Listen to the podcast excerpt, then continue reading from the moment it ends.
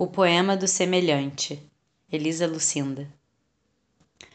O Deus da parecença, que nos costura em igualdade, que nos papel carboniza em sentimento, que nos pluraliza, que nos banaliza, por baixo e por dentro, foi este Deus que deu destino aos meus versos.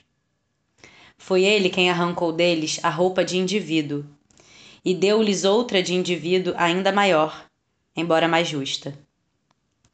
Me assusta e acalma ser portadora de várias almas, de um só som comum, eco.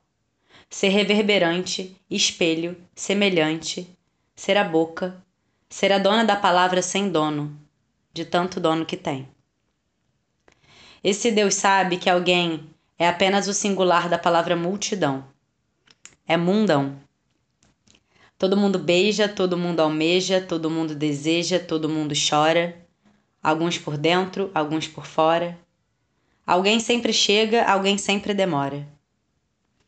O Deus que cuida do não desperdício dos poetas deu-me essa festa de similitude.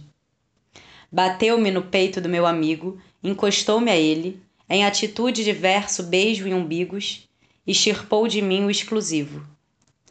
A solidão da bravura, a solidão do medo, a solidão da usura, a solidão da coragem, a solidão da bobagem, a solidão da virtude, a solidão da viagem, a solidão do erro, a solidão do sexo, a solidão do zelo, a solidão do nexo.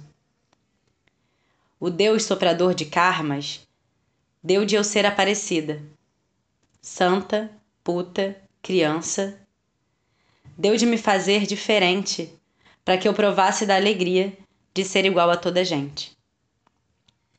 Esse Deus deu coletivo ao meu particular sem eu nem reclamar. Foi ele, o Deus da par essência, o Deus da essência par. Não fosse a inteligência da semelhança, seria só o meu amor, seria só a minha dor, bobinha e sem bonança. Seria sozinha a minha esperança.